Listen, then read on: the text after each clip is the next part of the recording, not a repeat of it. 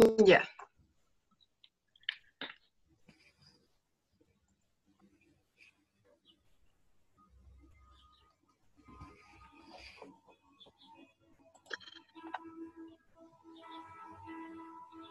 El déficit atencional es un trastorno que hace que sea particularmente difícil para niños y adultos concentrarse, prestar atención e incluso estar quietos. En este podcast conversaremos sobre conceptos claves asociados al trastorno de déficit atencional. ¿Qué características generales tiene el grupo que forma parte de este trastorno? Propondremos también algunas acciones concretas para el trabajo en el aula y además tendremos un invitado especial que nos contará sobre su experiencia. Bienvenidos a nuestro primer y único capítulo. Mi nombre es Tía y mi nombre es Abigail, y como ya adelantamos, vamos a conversar sobre el déficit atencional en el contexto de diversidad en el aula.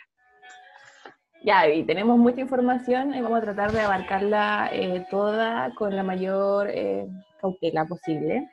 Partiendo por decir que el trastorno de déficit atencional es considerado una necesidad educativa especial, pero mucha gente no sabe lo que es una necesidad educativa especial.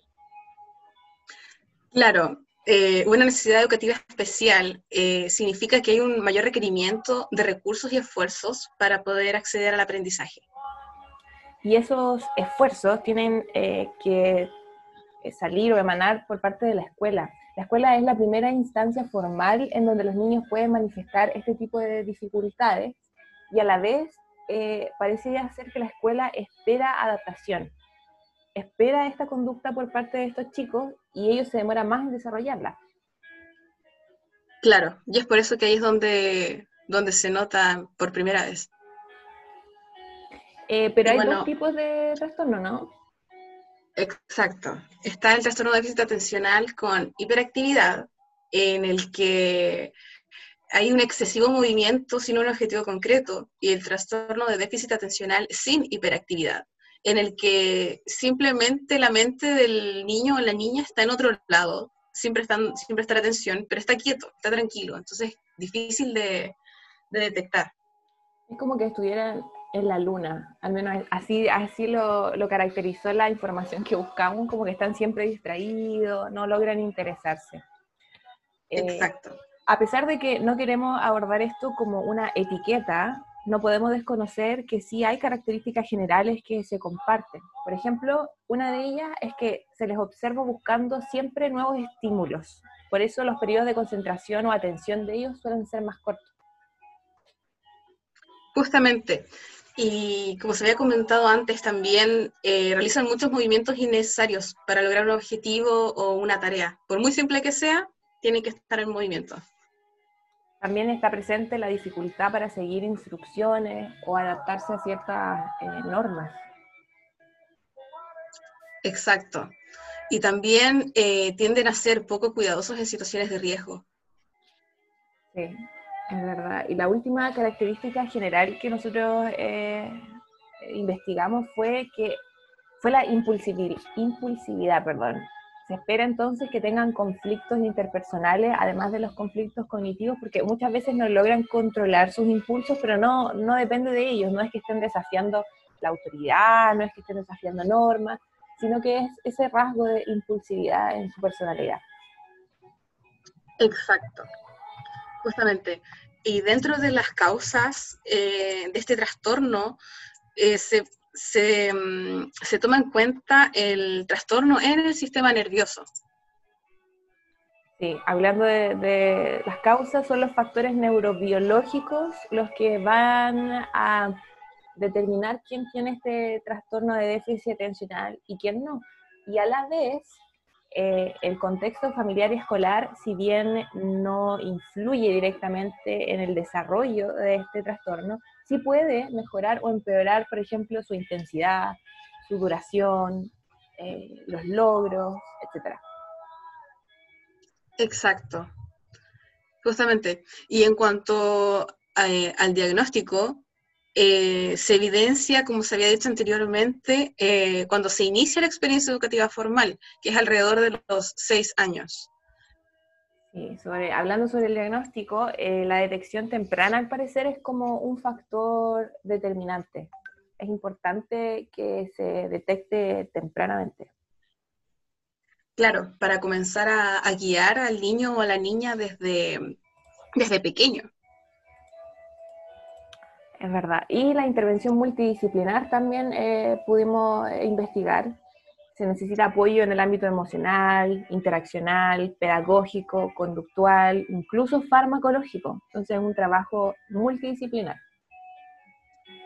Exacto. Y por lo mismo también es súper importante mantener una, una, comunicación bastante activa con la familia para, para ir coordinando los esfuerzos.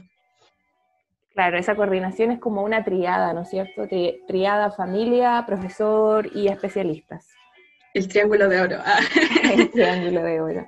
Hablemos de las fortalezas, porque hasta ahora hemos como caracterizado el tema de sus características generales, las características del trastorno, pero también existen fortalezas. Justamente, no todos son, o sea, no todo es dificultades. Eh, también tienen una alta capacidad creativa. Sí, eso, eso leímos bastante, la capacidad de ellos, por ejemplo, al recibir un estímulo, su, eh, como que tienen más capacidad para activar una serie de ideas, y ahí es donde surge la expresión y la creatividad. Exacto. Y también tienden a ser eh, mucho más rápidos e ingeniosos para sus mm. respuestas.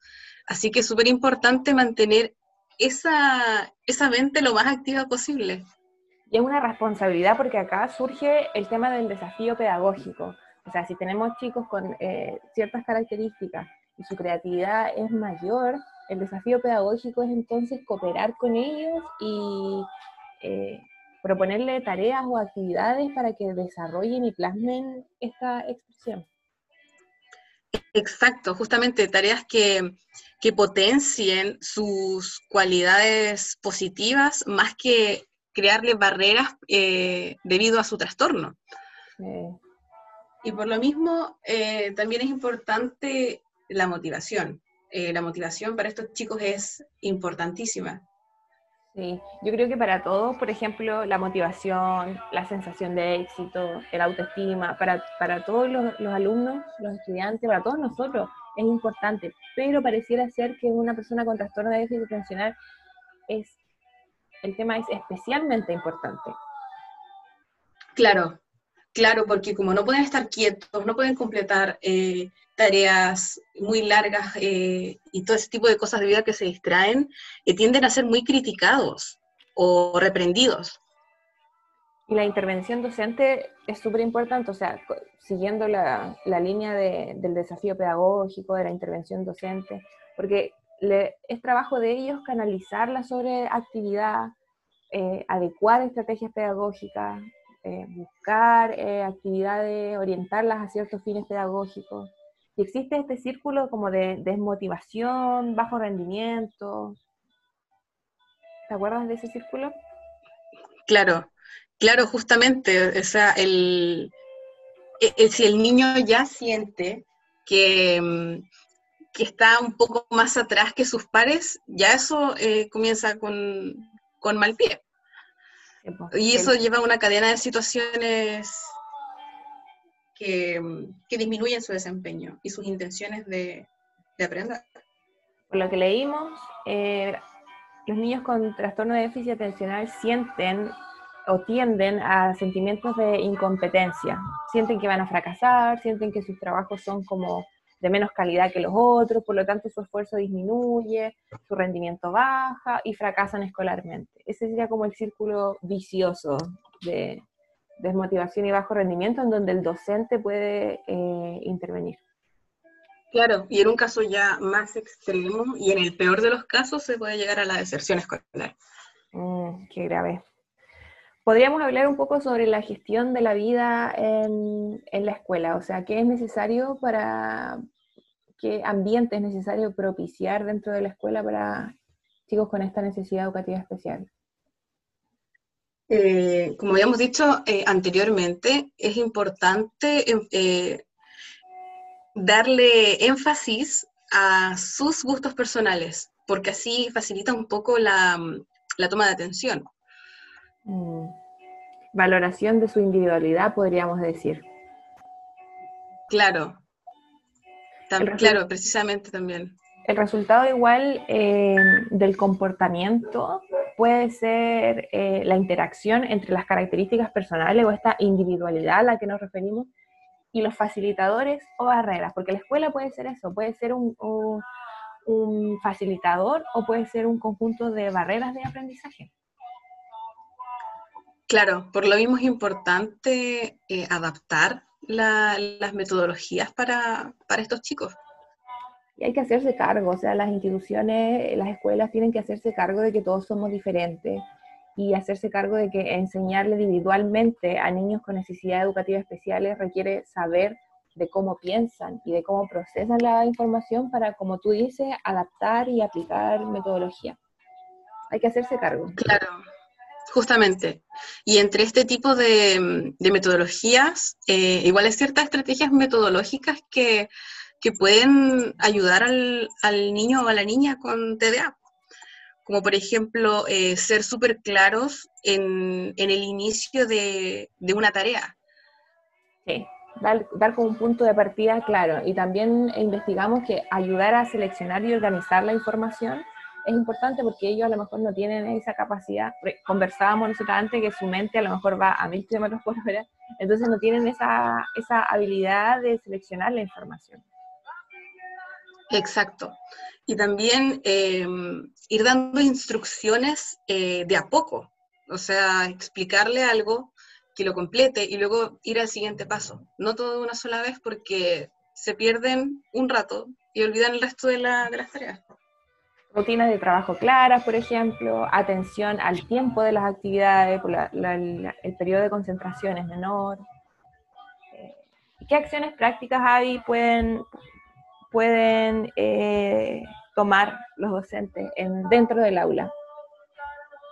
Mira, en primer lugar, comenzar con una actividad que sea estimulante y particularmente de interés de los chicos y las chicas, cosa de enfocar la atención que es lo que cuesta. Seccionar la tarea, ¿cierto? Como decíamos antes, las instrucciones, no, si, si una tarea tiene, es de mayor duración y tiene bastantes pasos, entonces seccionarla y, y las instrucciones también. Exacto. Y también, como mencionamos, mencionábamos antes, eh, lo de la autoestima, es súper importante el refuerzo social, privado y frente a sus compañeros. Es decir, cada logro que tenga tiene que ser destacado. Claro, reconocer también, en, la misma línea que tú estás hablando, reconocer que, los objetivos se cumplieron al finalizar una tarea. Claro, exactamente. Es decirle, tú lo lograste, en lugar de estar también eh, intentando calmar esa hiperactividad, hay que entenderlo y canalizarla. Y aprovechar la motivación que quizás se logre en cortos periodos de tiempo para seguir reforzando eh, estas destrezas. Yo eh, Exactamente. Sobre la implementación de un contrato de convivencia, por ejemplo, es una buena idea o es como un ejemplo práctico para enlistar, por ejemplo, las normas que se deben seguir dentro de la, del aula, porque de repente eh, ya vimos que la dificultad es en seguir normas. Por lo tanto, de repente un contrato de convivencia estaría bueno. Claro, sí, de hecho es súper buena idea. Y además de eso también, eh, si es que se puede, eh, poner carteles o notas sobre ciertas actitudes que hay que tener en el aula, ahí mismo, cosa de que ellos puedan verlo y ah, lo recuerdan. Eh, igual toda esta información como que me da, eh, me causa ese sentido de responsabilidad, porque nosotros como estudiantes de pedagogía somos los que mañana vamos a estar a cargo de la educación y de la experiencia enseñanza-aprendizaje de muchos.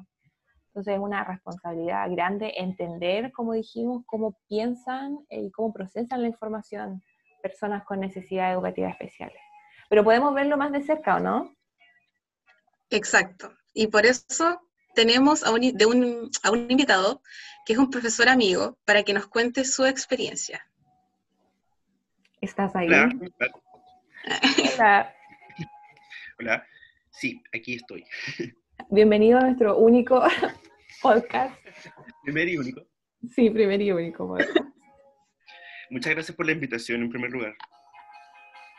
De nada, gracias, a, ti. por la disposición. Exactamente. Eh, mira, la primera pregunta que tenemos, hablamos sobre el diagnóstico de esta necesidad educativa especial. Eh, dijimos que si bien este trastorno tiene un comienzo temprano, aproximadamente a los seis años, generalmente se reconoce cuando el niño o niña comienza su educación formal. ¿Fue así en tu caso o cómo fue? en mi caso no fue así, pero efectivamente es necesario partir diciendo que es el diagnóstico neurológico más frecuente en edad escolar. Se estima que aproximadamente un 10% de los niños tienen algún tipo de, TDAH. Eh, en mi caso, sin embargo, eh, no se detectó tempranamente, porque yo tengo TDA, pero predominantemente de tipo inatento. Es decir, que en mi caso yo no era disruptivo en clases, yo no era hiperactivo, me costaba, para mí no era difícil estar sentado mucho tiempo, entonces al no eh, ser disruptivo, a ningún profesor le llamó la atención y no fue un tema. En mi caso, yo recién fui diagnosticado a los, em, yo creo que tenía que haber tenido como unos 19 o 20 años, y fue cuando entré a la universidad y me di cuenta que em, en, comparación a mis compañeros, por ejemplo, lo que a ellos les, les tomaba un día estudiar, a mí me tomaba el doble o a veces el triple. Entonces ahí yo me, di, yo me di cuenta que en realidad yo me distraía con mucha facilidad y era algo más allá de una distracción común. Entonces, en ese caso, yo fui a un psiquiatra y me diagnosticó recién a esa edad. Y el tratamiento que se me dio en esa época fueron solamente remedios, no fue nada como de, tipo em, rutinario. Ya. Claro, tampoco te explico técnicas de cómo mm, facilitar tu, tu toma de atención. Claro, nada. En ese caso simplemente me dijo así como, acá está su receta médica, esto lo puede encontrar en esta farmacia y vaya. Y yo por un tiempo tomé eh, esos medicamentos, pero yo sentí que tenían muchos efectos secundarios que no eran positivos y yo decidí dejarlo. Em, y después, por mi parte, empecé a, educarme de lo que significaba tener TDA y aprender técnicas. Y que por esas cosas de la vida después terminé estudiando pedagogía en inglés y me di cuenta que esas ah, Buena terapia. las podía mm, enseñar a, a los propios niños que eran como una mini versión de mí. Claro, aparte que los, los entiendes mucho más que, que un profesor eh, sin este trastorno. Claro, porque yo he estado en sus cerebros. que hablábamos, tú entiendes cómo piensan, cómo canalizan la información y es algo que a lo mejor todos tendríamos que hacer para empezar a tratar esta necesidad. Claro, y más aún en, el aula actual, porque como veíamos los números de, niños que son diagnosticados y aún más los que son, como yo, por ejemplo, predominantemente inatentos, que no son disruptivos y pasan colados por el sistema. Sí. Eh. Oye, ¿y te pasó el tema de la, porque según lo que nosotros investigamos, eh, además de factores neurobiológicos, como estamos conversando, se suma como un deterioro de la, de la imagen personal, de desmotivación por repetidas experiencias de fracaso. ¿Te pasó eso? Mira, en mi caso particular, no, eh, porque yo como que vivía en mi propia burbuja, entonces eh, los comentarios negativos sobre mi desempeño académico en ciertas áreas eh, no me afectaron. Pero eh, en mi experiencia como profesor, sí me doy cuenta que hay un tema muy importante en los niños em, que sufren TDAH sobre su autoconcepto y sobre su autoestima, porque como ellos están generalmente en un sistema que es muy rígido, em, son como dejados de lado y son como tildados peyorativamente como el niño desordenado, el niño que no puede terminar la tarea, el niño que le va a ir mal. Entonces, si bien en mi caso en particular no fue esa, em, mi respuesta eh, individual creo que es un tema mucho más importante el analizar la cantidad de niños que sí eh, sufren de baja autoestima debido a, a, la visión que el sistema les ha otorgado sobre lo que ellos pueden rendir o no pueden rendir, porque insisto, es súper rígido. Entonces, eh, como la educación está en ese proceso de, mm, de ser más inclusiva, hoy en día hay más maneras de evaluar o hay una apertura de parte del docente para evaluar el mismo contenido pero de diferente manera. Entonces, eso también es súper importante. Claro, claro, eh, adaptar todo el sistema también para que ellos se sientan parte de él. Em, y como tercera pregunta, eh, ¿tú cómo canalizas la sobreactividad de tus alumnos? Em, bueno, acá hice un listado de algunas técnicas que yo utilizo en el aula que en realidad son muy parecidas a las cosas que ustedes ya nombraron, así que no se van a sorprender. en ese sentido investigaron harto y, bien. Eh, lo primero que puse fue dar instrucciones eh, que sean segmentadas y lo que me sirve mucho a mí es que tengan un eh, estímulo visual. Por ejemplo, durante toda, si estamos haciendo, por ejemplo, no sé, algún proyecto, yo lo que suelo hacer es proyectar en la pizarra las instrucciones con algún tipo de referencia visual, para que el niño sepa, ah, ya, primero tengo que hacer esto, segundo tengo que hacer esto, tercero tengo que hacer esto. Porque si tú, si bien se lo explicas de manera segmentada, el niño se va a olvidar. Entonces, si eso está constantemente proyectado en la pizarra, mientras se trabaja en esa tarea, el niño, aunque se pierda, va a mirar a la pizarra y va a ser capaz de retomar. ¡Uh, buenísima idea! Y lo número dos que puse son pausas activas. Em, generalmente los profesores no son muy de hacer pausa activa, pero yo creo que es súper importante. En las pausas activas, en caso de que no estén familiarizadas con el concepto, es que después de alguna actividad o después de algún cierto tiempo en, clase, que los niños se pongan de pie y hacer algún tipo de movimiento eh, muscular o ejercicio para eh, que los niños despierten o se relajen. Sirve mucho también.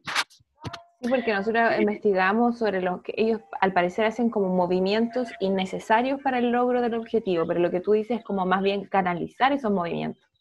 Claro, porque el niño se va a mover sí o sí, eso no lo, tú no lo puedes evitar. Entonces, si tú canalizas esa energía en una pausa activa, que no solamente es para él, sino que es para el grupo curso, sirve mucho más. Mm. El tercero puse actividades cortas. Eh, generalmente, al menos en mi caso, yo vengo de un colegio en el que podíamos estar todo el día haciendo una misma actividad y eso es matador para un niño. Entonces, si las actividades son muy cortas, eh, el niño puede concentrarse porque su attention span puede ser de unos 15 minutos. Mm. En cambio, si tú le das una, una, actividad que le tiene que hacer durante todo el, el, bloque, lo vas a perder. Y número cuatro, puse eh, tener una rutina clara, la cual obviamente puede ser flexible y debe ser flexible, pero a los niños les sirve mucho saber qué tienen que hacer y cuándo hacerlo. Número 5, puse tener clases que no solamente sean expositivas. Si tú como ah, profesor te sientas o estás de pie y das información, no vas a tener a ningún niño pendiente durante todo el bloque. Entonces lo importante es que los niños eh, descubran también el contenido sirve mucho llevar eh, material concreto. Porque si tú estás hablando, no sé, de, mm, de algún, algún contenido en particular y solamente lo, lo, cuentas, es muy diferente si ellos, si tú llevas alguna, em, algún... ¿Puede ser como un recurso? algún recurso didáctico que sea palpable. Cosa que, que ellos lo puedan tocar, ver y no solamente quede en un concepto imaginario. Sí, porque ah, tienen como dificultad para los conceptos abstractos, ¿cierto? Claro. Mm. Y también puse refuerzo positivo, y eso es muy importante, pero ustedes también lo habían nombrado, para efectivamente ayudar con el autoconcepto y la autoestima. Y luego anoté trabajo en conjunto de la familia y de la comunidad escolar. Me pasa mucho que tú puedes tener muchas técnicas y muchas ideas para trabajar con los niños, pero si eso solamente ocurre en tu clase y después el niño va a su casa y no se continúa con esa metodología, o el niño va a otras clases y no se continúa trabajando de la misma línea, son señales confusas para el niño. Entonces, mm. como unidad educativa es importante que no solamente yo vea qué me funciona con el alumno, sino que yo lo comparta con los profesores y todos trabajemos en la misma línea. Mira, la importancia del trabajo colaborativo. Sí. Eh, yo creo que eso es vital. Y me quedan dos más. Puse una, establecer duración de las actividades. Específicamente, el niño sepa que durante esto vamos a trabajar en cinco minutos.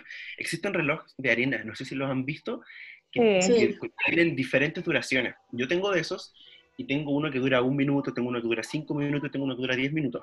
Entonces, yo lo pongo y los niños... ¡Qué buena idea! Cinco minutos, y, los niños ven cómo va cayendo la arena y dicen, ah, esta es la cantidad de tiempo que nos queda. Al principio los niños se ponen nerviosos, pero la idea es normalizar eso y que ellos sepan que ese es el tiempo específico que ellos van a tener para la actividad. Genial, me encantó. y la última es eh, adaptaciones curriculares. Yo creo que existe un, un estigma sobre las adaptaciones curriculares. Porque generalmente cuando un niño tiene diagnóstico y uno le dice, ¿sabe qué al apoderado? Vamos a hacer eh, una adaptación curricular, se tiende a pensar que va a hacer algo en particular solamente con ese niño, porque así es normalmente como se, trabaja, así como ya, el curso va a hacer esto y él va a tener su adaptación curricular y va a hacer algo diferente.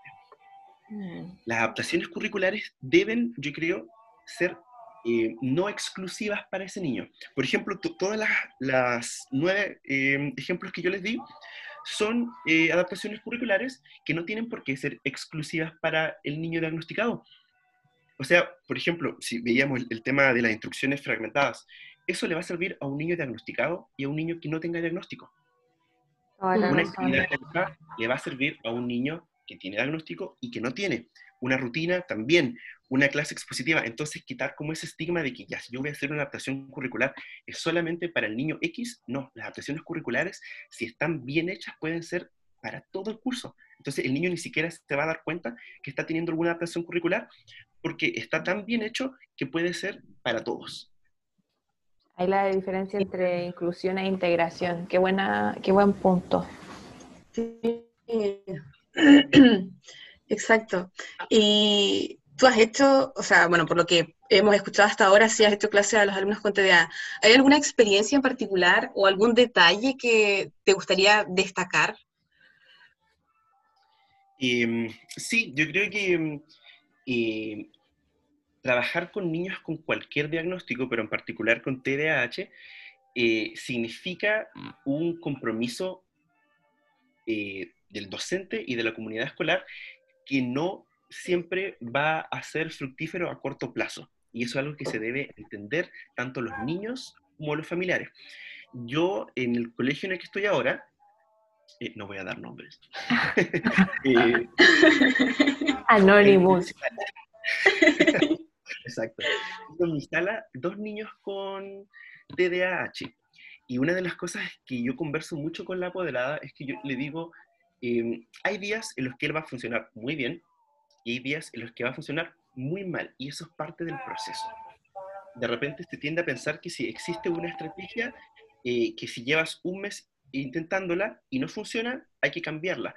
Puede ser una opción también ir probando cosas, pero creo que em, este diagnóstico en particular es algo que necesita mucha constancia. Mm. Y eso es algo que se debe entender no solamente desde la, vereda de los profesores, porque es desgastante. Me imagino, eso estaba pensando justamente las habilidades que tenemos que adquirir como profe. Exacto. Y tomando en cuenta eso, el punto de las habilidades, eh, una cosa es la teoría, lo que uno aprende, y otra es estar en terreno, la práctica. Claro. Em, ¿Qué contraste tuviste que enfrentar eh, entre teoría y práctica cuando le hiciste clase a alumnos con TDA? Así como lo más destacable. Eh, contrastes, bueno, yo creo que em, no hay como una, un, un camino específico. Y creo que eso es, es, quizá el mayor contraste, porque por ejemplo, tú puedes leer mucha documentación y te aparecen muchas técnicas y puedes tener, en mi caso, yo tengo dos niños con TDA y con TDAH y hay cosas que me sirven con uno, pero no con otro. Entonces, entender mm. quizás que todas las cosas que tú vas a leer eh, te pueden servir para un niño con diagnóstico y otro niño que puede tener ese mismo diagnóstico puede que no reaccione de la, de la misma manera con eso.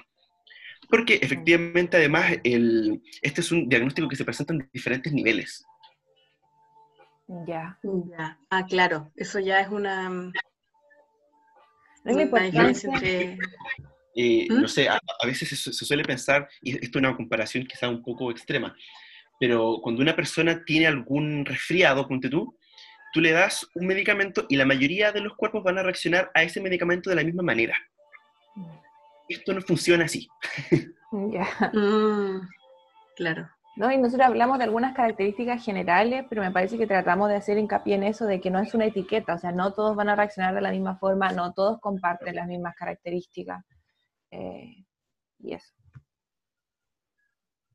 Eh, querido Felipe, muchas gracias. Avi, ¿tienes más preguntas?